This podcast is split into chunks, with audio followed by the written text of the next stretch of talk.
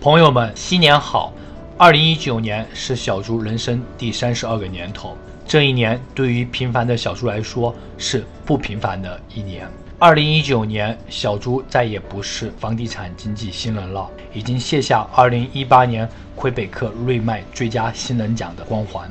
小猪在压力更大的市场竞争环境下，对整个公司的运营模式也做出了调整。对于二零一九年的年报，小猪也感到非常的满意。二零一九年销售总量货值超过三千多万加币。对于入行第二年的小猪来说，二零一九年画上了完美的句号。二零一九年，小猪各大媒体平台，主要是小猪公众号自媒体的粉丝总量已经超过一万八千多人。新的音频媒体“猪说魁北克”也受到大量朋友们的支持和好评，谢谢大家的收听和订阅。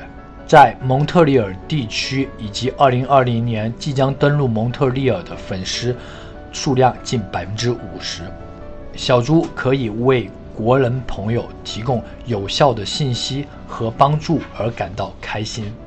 荣誉的背后也是沉重的责任。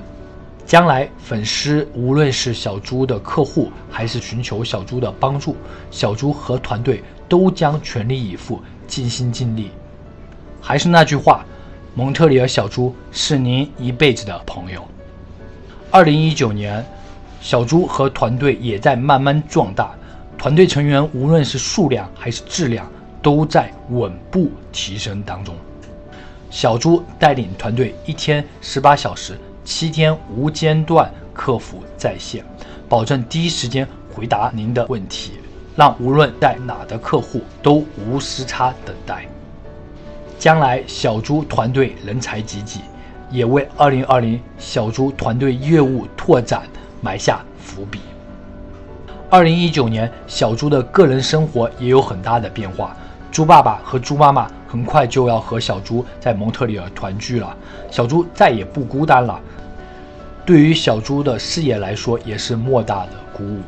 小猪也因为私人原因重新回归单身贵族的队伍。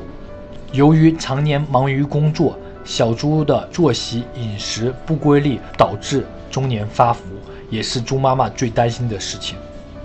小猪在年底也为来年制定好了健身计划。高颖翔的事件刚刚过去，毕竟身体才是革命的本钱。展望2020，小猪和整个团队将会继续给大家带来惊喜。与房地产相关的周边配套服务项目将逐步启动，以更多、更加专业和负责的姿态为客户解决切身问题。客户需要小猪的同时，小猪也需要客户。是您的肯定和支持，给了小猪和团队不断的改进和动力。小猪感激每一位老客户，也期待下一位新客户。感恩二零一九。且期待二零二零，祝大家新年快乐，万事如意。